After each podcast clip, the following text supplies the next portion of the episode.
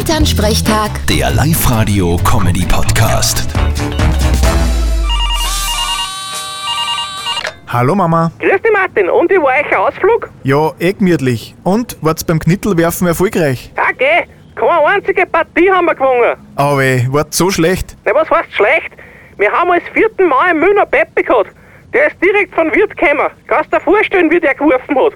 Einmal hat ihn sogar geschmissen, weil er vergessen hat, dass er einen Knittel auslässt. Ein Traum. Gibt's ein Video davon? ja, na sicher, geht eh schon um den ganzen Ort.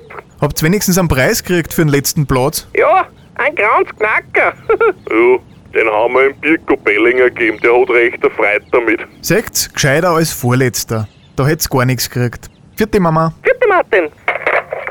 Elternsprechtag. Der Live-Radio-Comedy-Podcast.